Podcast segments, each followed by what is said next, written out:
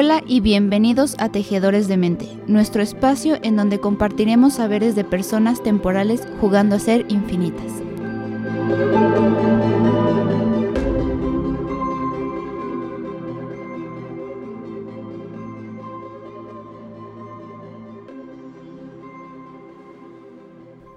Hola, ¿qué tal? ¿Cómo se encuentran? Estamos en el tercer episodio de Tejedores de Mentes y pues tal vez no, no, van a escuchar la voz de Brenda porque hoy no nos pudo acompañar, pero está Leslie y está Aline, ¿vale? Que somos dentro del mismo colectivo Shanti y hoy tenemos un tema eh, que creo que queda muy ad hoc por estas fechas, que es cómo sanar un corazón roto, ¿vale? Eh, vamos a decir un poco sobre nuestras experiencias, vamos a no vamos a decir como una receta de cocina como tal, ¿no? Porque no hay recetas de cocinas. Eh, si escuchan por ahí otros audios, videos de te voy a dar cinco tips para que lo olvides completamente o para que sanes tu corazón, puede que a algunos le funcione, puede que a otros no, porque hay que entender que el ser humano es complejo, cada ser humano eh, es diferente.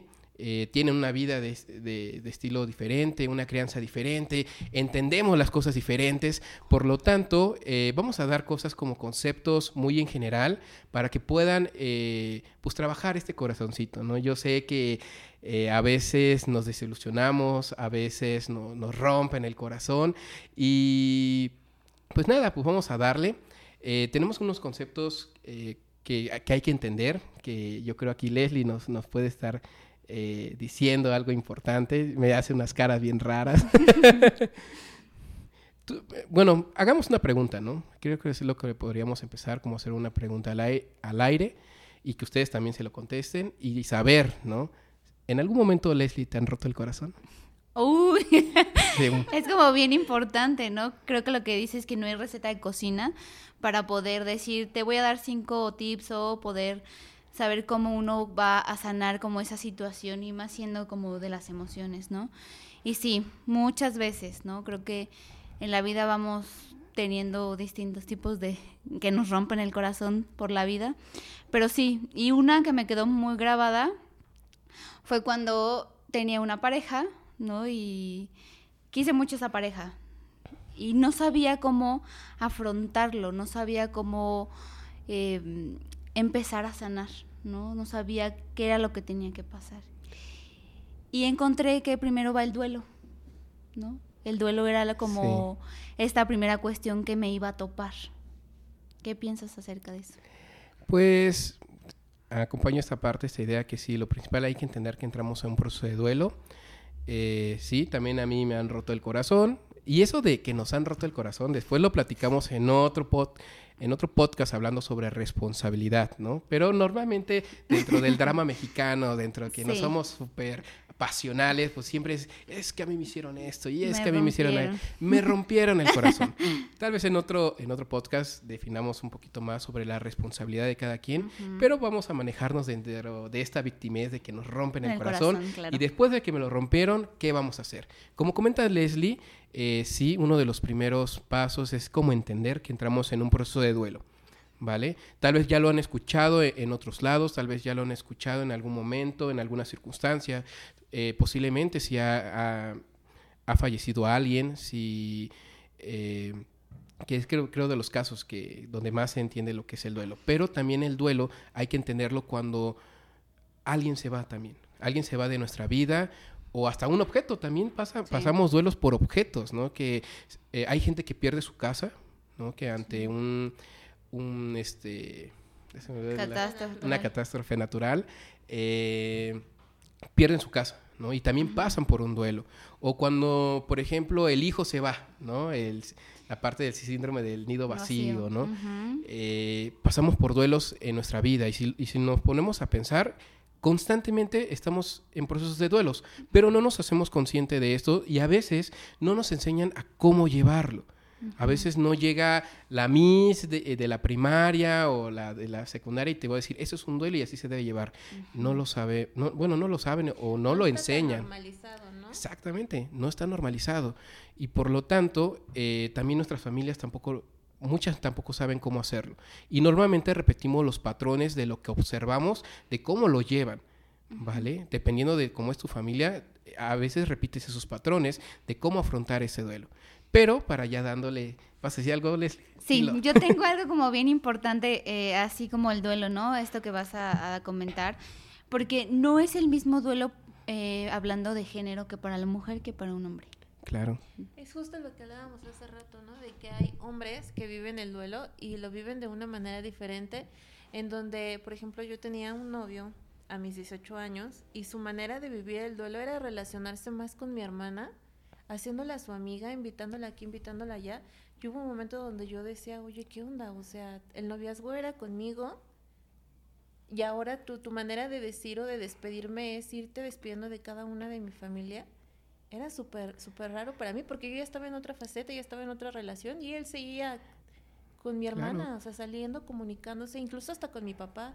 Fue muy extraño hasta después de, un, de varios años, de un ratísimo, él yo creo que entendió esta parte y se deslindó de todo, pero para eso costó bastante tiempo. Bastante. Sí, y también entender cómo es puede ser un duelo sano, ¿no? Porque hay duelos que no se vive como de ya, ya quedamos claros que no es como una receta de cocina, pero hay cosas o actitudes o acciones que no están haciendo que se resuelva el duelo. ¿no? Que, que, que, por ejemplo, esta acción de que estuvo ahí, que se tardó bastante y que pues de alguna manera se queda en una etapa, ¿no? Que podemos mencionar las etapas de duelo, que tal vez en otro podcast, y yo, aquí vamos a, tenemos tirar temas para lo que se pueda, ¿no? Pero tal vez uno, que Leslie es un poquito más especializada en lo que es el duelo, pero tomamos, vamos a tomar estos puntos importantes de entenderlo, ¿no? Que hay etapas, y podemos basarnos en Kubler-Ross, ¿no? Que a no hay, no hay como, no es como un orden como tal, pero primero pues pasas por la parte de, de la negación.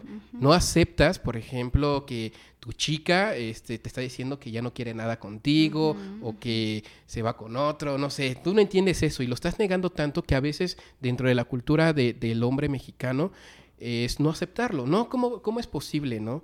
El por qué se va, no, yo voy a estar ahí y son las personas o son los hombres que están aferrados, que a pesar de que la chica ya le dijo, sabes que ya no quiero estar contigo, lo niega, no, no, nosotros vamos a estar para toda la vida y que yo no te voy a dejar, ¿no? Y toman esas acciones de, de negar, ¿no? El hecho de por qué te estás yendo, ¿no? Creo que sí, y retomando un poquito esta cuestión de lo que hablábamos como del duelo y cómo es que lo viven, eh, hablando de género, hombres y mujeres, es que a veces la mujer ya vive el duelo, pero dentro de la misma relación. Pasa que a veces ellas ya están viviendo ese duelo para poder soltar a la persona. Sí. Y es bien curioso porque a veces ni siquiera se percatan de que ya lo van a dejar o ya la van a dejar, ¿no? Sí, sí. No se percatan hasta que ya dice, ¿sabes qué? La verdad es que no está funcionando, me voy y listo. Claro, pero es... Despacito para que no duela tanto, ¿no? La voy a descansar. Sí, y posiblemente eh, sean muchos casos, ¿no? Tal vez la dentro del contexto de, formación, ¿no? Tenemos una cultura machista aquí en México que pasa muchas cosas, ¿no?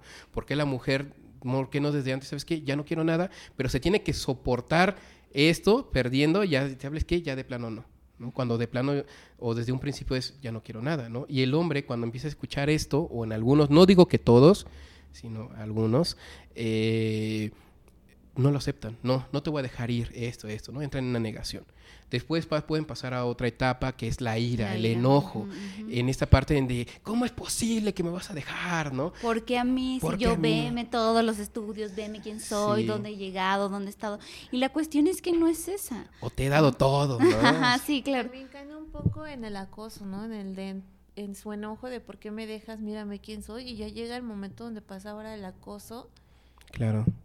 Sí, y, esta parte que como hombre, ¿no? Yo hablo desde la parte hombre, Leslie va a hablar desde la parte mujer, pero esta, esta onda de enojarme, ¿no? Y puede ser uno, algo que podemos decir es que puede ser el mismo ego, ¿no? Como hombres, como de cómo ella me está dejando, y pues podemos hablar más adelante sobre nuevas masculinidad, masculinidades, en el que podemos entender esto, ¿no? Y, pero es este enojo, ¿no? Y podemos pasar a otra etapa, o sea, ya tal vez ya lo negaste, ya te enojaste, si es el berrinche adulto de tu vida, de que ya se está yendo, y entonces te puedes tranquilizar, pero llegas a una etapa de negociación. Entonces, en esta parte de, mira, ¿sabes qué? Voy a cambiar, le voy a echar ganas, pero tú como hombre, si lo estás diciendo realmente de corazón, realmente con el voy a cambiar, pues hay, yo he visto chicos que sí han dicho, va, me la rifo, voy a terapia, voy a manejar cosas y podemos solucionarlo, ¿no? O a veces solamente toman el hecho de quiero negociar, pero a veces sigue lo mismo, ¿no? que ya no funciona. Y es como justo te, voy a pintar esto, lo voy a pintar de, blanquito para que lo veas nada más, pero por la realidad es que no voy a cambiar. Voy a seguir siendo el mismo porque es más cómodo para mí, pero en este ego, en estas, estas cosas y estas cuestiones que hablas sobre el duelo, eh, se encapsulan a veces y dices, no, no, este simplemente yo quiero seguir siendo el mismo y vamos a seguir siendo la misma relación, pero a ti te voy a decir lo que quieres escuchar. Y entonces viene, ay, ¿por qué no? Si él me dijo, y a veces lo que se dice no se hace. Pero hay que darnos cuenta que también los hombres en esas em, etapas desarrollan una cierta habilidad verbal en donde envuelven a la chica y ya cayó una vez y se dan cuenta que no funciona, vuelven a tronar y el chavo vuelve otra vez con otra técnica a volver a... Y entran en un círculo que, que, se llama círculo de violencia que no termina. O sea, al final, tal vez la relación, y hay que darnos cuenta de esto, de tal vez ya no está funcionando. Tal vez hombres, si tienen a su pareja o tuvieron a su pareja y están en esta parte de su corazón de no sé qué sucedió, tal vez fuiste el mejor hombre del mundo, pero tal vez no, no se dio, tal vez algo ya no, ya no conectó, ya no ese vínculo y pasas por todo esto y tal vez vas a querer negociar, hacerlo y, y si ya lo hacemos mejor así, si lo hacemos mejor allá, van a pasar muchas cosas, muchas soluciones en tu mente estás en un proceso en el que vas a buscar la manera de que no se vaya esa persona de tu lado, tanto hombre como mujer, también es de, no te me vayas, mejor hacemos esto, voy a cambiar. Eh, si hablamos desde la parte femenina de, no, ya, por ejemplo, chicas sumisas, ¿no? Que han tenido esa educación sumisa de, no, ya voy a hacer lo que tú me dices, ¿no? Entonces, entrando en esta... El aguantar es amor, es otra parte de ser El aguantar, claro. Y entonces, como no puedo soportar que te estás alejando, no puedo soportar que te vas a ir, entro en esta etapa de negociación. Y después podemos pasar a otra etapa que es la tristeza profunda. En algunos casos le dicen que es depresión, pero eh, pues yo para no, confundirlo, sí, y en el mismo DSM5 lo comentan, que mejor se diga eh, que no puedes no eh, hacer una una impresión diagnóstica con eso, sino a mí me gusta llamarlo una tristeza profunda que tiene los mismos signos y síntomas de una depresión, en el que no quieres salir, en el que comes mucho o comes poco, en el que comes más, ah, no, ya lo dije, ¿verdad? En el que duermes más o duermes poco, en el que no tienes ganas por hacer nada, te alejas, ¿no? Tienes este aislamiento social, no sientes placer por lo que antes te gustaba y normalmente siempre vas a sentir esto, tristeza este algo en tu corazón, en tu pecho, eh, también viene acompañado, porque no viene solo, solo, solito, viene acompañado con una ansiedad, con esta desesperación de qué voy a hacer y cómo sucede, y te vas a sentir, te vas a sentir que estás en un hoyo, te vas a sentir que, que a veces no hay una salida, puedes sentir que estás como en lo más oscuro de un pozo, pero es parte del proceso, es parte de sentir, porque eres un ser humano, un ser humano que siente, un ser humano eh, vivo, y que esta persona con la que estuviste se está yendo. Y entonces tu corazoncito te empieza a doler y entonces tu corazoncito se está alejando. Pero es parte de sentir. Como hombres, o al menos dirigiendo a ustedes, eh, hay que ser sinceros con nuestras emociones. Porque de alguna manera eh, nuestra cultura como mexicanos nos dice que los hombres no lloran. Que los hombres no deben de... Eh, de alguna manera expresar las emociones, no es fácil, ¿no? Eh, porque, ejemplo, ¿no? Por ejemplo, si una mujer truena con su chavo, pues se puede ir con su amiga y decir, préstame tu hombro, quiero llorar. Claro. Pero un hombre, decirle a tu amigo, oye, préstame tu hombro, quiero llorar, a veces no se lo permite. Y la clásica, ¿no? Eres un tal por cual es puto, eres... Y empiezan a adjetivizar tus emociones y quién eres a partir de eso, y entonces... Claro, y entonces todas estas emociones como hombres, y no es como justificar, pero sí hay al menos eh, hacer consciente que como hombre a veces no nos permiten llorar, o al menos en nuestra sociedad. Creo ya hemos avanzado, pero aún así yo he visto casos que no se permiten sentirlo, que no se permiten llorar, berrearlo, ¿no? Porque, ay, ¿cómo hacerlo, no? Porque también significa ser vulnerable. Y a que ser, ser humano le gusta ser vulnerable. Ni siquiera nosotras a veces como género eh, femenino, nos gustaría ser vulnerables. Ninguna persona, ninguna persona nos gustaría ser este, vulnerables. Y eso por lo general casi siempre pasa que la vulnerabilidad nos viene como a, a, cuestionarnos si realmente quiero demostrarle a la otra y darle como ese, llamémosle entre comillas, poder de lo que sentimos. Y la realidad es que la vulnerabilidad también es buena en esta, en esta ocasión y en este contexto, ¿no? Sobre, eh, sobre amar corazones y toda esta cuestión. Porque sí, ser vulnerable te, te abre un panorama en el cual tú puedes ver y visualizarte de distintas formas y, y a lo mejor fortalecer esa vulnerabilidad. No lo sé. Sí, eh, como hombres a veces, como dice, no nos permitimos ser vulnerables, que no vea nuestro lado sensible. Eh, conozco otras personas, por ejemplo, con mi hermano, ¿no? Que eh, creo que hemos trabajado con él, o sea, nos podemos decir que nos amamos, que nos abrazamos, porque a veces como hombres eh, no nos los permitimos, ¿no? Ah, son joterías, ¿no? Pero no, o sea, a veces sí nos los podemos permitir, sí podemos sacar nuestras emociones porque somos seres humanos. Entonces, no, eh, una sugerencia para los hombres, también para las mujeres, que permítanse sentir esa tristeza, permítanse sentir ese dolor, porque del dolor aprendemos, ¿vale? Del dolor podemos aprender muchas cosas y sacarlo, porque de, alguna manera esa emoción va a salir, sea como sea, ¿no? Más adelante pueden explicar la parte de la olla express, ¿no? En otro podcast, digo, vamos a tirar podcast para... Tenemos para mucho. Para mucho. Entonces, permítanse sentir esta tristeza profunda, porque en algún momento vas a dejar de llorar, en algún momento tal vez ya no te va a doler como tanto te dolía y entonces vas a llegar a una parte, a la, una de las últimas etapas, que esa sí creo que es la última, es la aceptación. Aceptar completamente eh, que ya no está.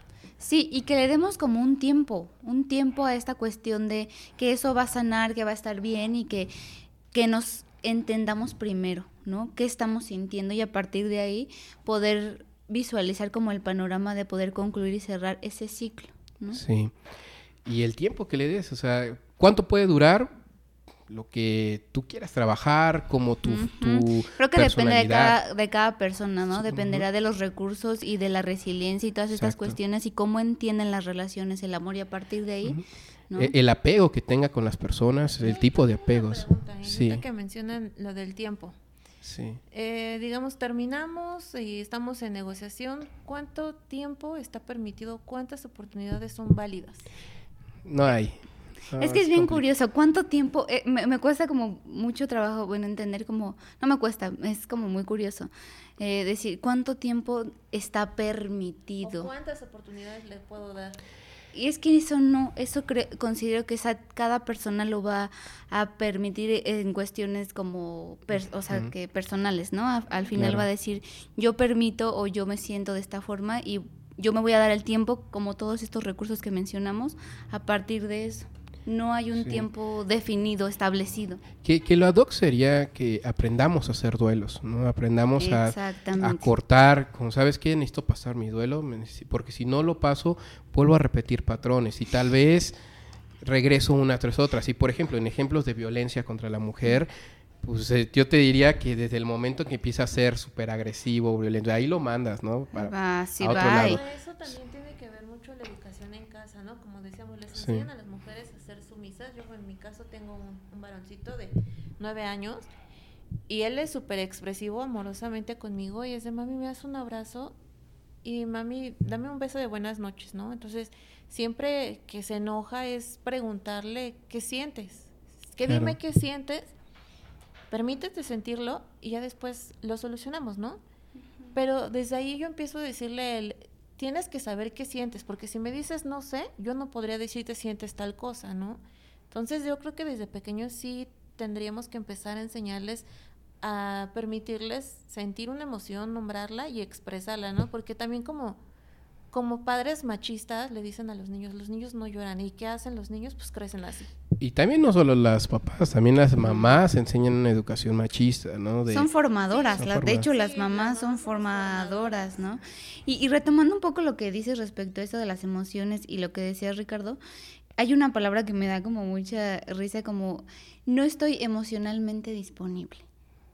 ¿Qué tan importante es eso, no? Decirle a alguien como, esta necesidad a veces como de empezar a curar y saber hacer duelos y a partir de decir, ¿sabes qué? No estoy disponible. Claro, porque no estamos, eh, eh, como dice, emocionalmente disponibles porque si no vamos a estar haciendo ridiculeces, vamos a estar haciendo, lastimando a otras personas porque posiblemente te sientas así como Juan Camaney, no, ahora le va, ¿no? Un clavo saca otro clavo, ¿no?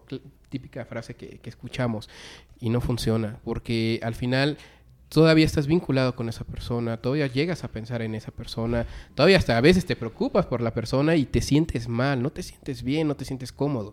Y si haces como este un clavo saca otro clavo, lo único que estás haciendo es la parte de evadir, evadir, seguir, que no el autoengaño. un autoengaño completamente y no funciona. Sí deben de tomarse su tiempo, el tiempo depende de cada quien. Hay que creo algo importante de un duelo que nos enseña es a tener paciencia a trabajar nuestra paciencia, a trabajar que esto va a pasar, que esto se va a sanar, que pero al mismo tiempo trabajar y reflexionar sobre por qué me está doliendo, el por qué me está costando dejarlo, entender por qué los llevó a esa circunstancia, sea porque ya no se entienden, la relación ya era conflictiva, tóxica, eh, van para otros rumbos, ya no comparten los mismos ideales la otra persona ya no quiere, también es entender que si la otra persona ya no quiere, no puedes forzar. Exacto, y aceptar eso. Y empezar a trabajar este dolor, entenderlo, reflexionarlo, darle su tiempo, eh, que es algo que podríamos decir. Algo también es la parte de o al menos algo que yo puedo sugerir es la no comunicación con la otra persona. Porque diría un meme que vi por ahí, si estás este, superando una etapa, pues no estés hablando con la etapa, ¿no? sí, claro. Si estás en un proceso, pues no hables con él, ¿no? Sí, yo... Hay algo a lo que se le llama contacto cero, ¿no? Exactamente es eso. La no comunicación durante, creo, los primeros 40 días, que esos son los que se forja un hábito, si no estoy mal, corríjanme. Y después de eso, creo que ya es como muchísimo más fácil el aceptar que la persona ya se fue. Creo que, ajá, sí, son 21 días y justo lo que dices, la recomendación es que no tengan un contacto y que puedan como cerrar eso y algo que es bien saludable y a título personal lo hables como bórrenlo de sus redes sociales, ¿no? Claro. Qué conflictivo es como ese tipo de cosas. Sí, porque dentro de tu negación o dentro de no lo estoy aceptando, porque por eso empezamos con el duelo, es, bueno, ya no hablamos, pero está en mi, en mi red, en mi Instagram, en mi en Y lo veo y veo que le da like a esta mujer y luego ya le está comentando y están ahí. Ajá. en dos minutos ya está. Ya lo vio, ¿no? Mi ex, ¿no? Y hasta te emocionas. Ay, no está al pendiente de mí. Claro que sí está al pendiente. Sí, y que es, es algo que al menos lo sugerimos, ¿no? Que sí. que sí deberían de como terminar este, este contacto, esta comunicación, para que se den su tiempo, se respeten, porque tienen que tomar esta parte de su misma dignidad, ¿no? Porque si tú estás, por ejemplo, ¿no? Yo puedo ver a, mi ex, ¿no? En redes y a veces veo que se tomó una foto y qué bonita y por qué me dejó y, y me estoy poniendo sal en la herida, ¿no? Y le estoy metiendo el dedo y me estoy lastimando, ¿no? Y los límites. Y los límites, o sea, esos límites que te tienes que poner tú por amor, porque parte de sanar nuestro corazón también nos da una oportunidad enorme de trabajar el amor propio. sanar nuestro corazoncito es una enorme oportunidad de amarnos, de respetarnos, de retomar nuestra propia dignidad, porque a veces la dignidad que tenemos eh, se la dejamos al otro como su responsabilidad. Y no, tú tienes que retomar tu dignidad, tú tienes que tomar esto de que, ok, no, ya, ya, no, ya no funcionó, ya se fue, entonces puede trabajar en mí, ¿no? Yo siento que es una gran apertura para trabajar este amor propio, ¿no? Y ahí hablamos, perdón que te interrumpa, y hablamos como justo lo que dices, ¿no? De me rompieron el corazón, ¿no? Y esta responsabilidad que, que no tenemos y que mejor se la ponemos al otro y decimos, es que el otro me, lo, me rompió a mí, me hizo a mí, y que tanto nosotros permitimos para encontrarnos en ese lugar. Sí, y pues ahí es donde, como la frase que decimos eh, en Shanti, ¿no? Nuestro eslogan, soy quien elijo ser, viene desde la, desde la parte de hacernos responsables. Porque yo solito me estoy metiendo la herida en la llaga, yo solito estoy haciendo acciones que me están lastimando. Que le contesto el mensaje, que le contesto la llamada, o yo le marco y le insisto. Una sugerencia así enorme es quitar esta comunicación, tomarte tu tiempo Tal vez más adelante puedan hacer amigos y si, tal vez si llegaron en buenos términos, pero permítanse realmente cerrar, permítanse realmente que esto ya no duela, ¿no? Dejar pasar esta parte y tal vez en, algún momento si terminaron bien, pueden tener una relación de amistad, pero respeten, respeten el tiempo de esa persona, respeten su tiempo y terminen con esa comunicación. Eh, otra cosa que podemos sugerir es que dentro de, de esta parte del duelo, que ya comentamos que deben de vivir todo esto, deben de pasarlo, eh, es también haz algo diferente, empiezas, haz actividades, haz, ve y sal, bueno, ahorita en pandemia tal vez no podemos salir mucho, pero ya estamos llegando a naranja, eh, ve una película, eh, ve y come este, algo que a ti te encante. Sí, hacer actividades que te llenen, de, den satisfacción, que tú puedas decir, yo hacía antes esto, pero dejé de hacerlo que las retomes, que te veas y digas, ¿qué me gustaría hacer ahora? ¿Qué distinto puedo hacer ahora para sentirme bien conmigo mismo? ¿No? Y de ahí partimos para empezar tal vez a cambiar y a concluir y a cerrar esta, este corazón que está lastimado. Claro, y hacer estas actividades te va a dar una evidencia en tu vida de que puedes seguir, puedes seguir tu vida sin esta persona, ¿no? Que la vida sigue. Claro, vas a pasar por un caos. Del caos te puedes transformar, ¿no? Del caos viene después la calma. El caos es necesario para poder transformarnos, el caos es necesario en nuestra vida para entender cosas. No le tengan miedo, ¿no? O sea, no, te puedo decir que te quites el miedo, pero pero háganlo. O si, o si están, ahora sí, perdón por la palabra, pero cagándose de miedo, hágalo aún así con miedo. Este caos que está pasando en tu corazón, que te, que tú ya, si haciéndote responsable, es que estás permitiendo que te duela, ¿no? Y estás permitiendo que, pues, se rompió tu corazón, ¿no? Pasó lo que tuvo que pasar, el caos es necesario, entonces tienes que pasar por todo esto, tienes que pasar por sentirte eh, la peor persona, tal vez tienes que pasar por sentirte que no vales, pasas por muchas cosas, pero a la vez también entendiendo lo que sí vales, ¿no? también entendiendo que tal vez no es tan grave como crees que es, ¿no? Pero necesitas sí darte tu tiempo, pasar por todo esto para llegar a este punto de, ok, no es tan malo. Por eso hago actividades, por eso voy y voy al gimnasio, voy a natación, voy al cine, eh, leo un libro, veo películas, salgo con mis amigos, platico, cuento cómo me siento. También agarrar a, tu amigo o tu amiga y sabes que hoy me siento así, hoy me siento aquí, oye, papáchame. También lo, es válido pedirlo. Y con el tiempo te vas a dar cuenta que puedes seguir haciendo tu vida, porque parte de, a veces de este corazón roto es que no puedo vivir sin ti, mm. no puedo seguir con mi vida y, y a veces exageramos tantas cosas porque ilusionamos. Creo que es una fantasía, ¿no? Una fantasía, creamos fantasías y lo que nos duele también es la fantasía que creamos y se rompe. Entonces hay que tener los pies en, eh, eh, la, sobre, en la tierra, tener eh, la mente clara y con un pensamiento firme en el que esto va a pasar. ¿no? Diría el cuento de, del rey, de, esto, todo esto pasa, ¿no? Todo, va a pasar. que después lo contamos más adelante, pero esta es una frase que quiero que se quede grabada y lo vuelvo a repetir, todo esto va a pasar, ¿vale?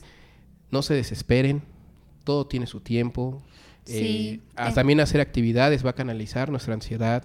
Sí, ténganse paciencia, cuídense y como dice Ricardo, ¿no? Como estas cuestiones de sus redes de apoyo para que no se sientan solos, ¿no? Y si a lo mejor en algún punto quieren estar solos, bueno, también estar solos y reflexionar sobre esto.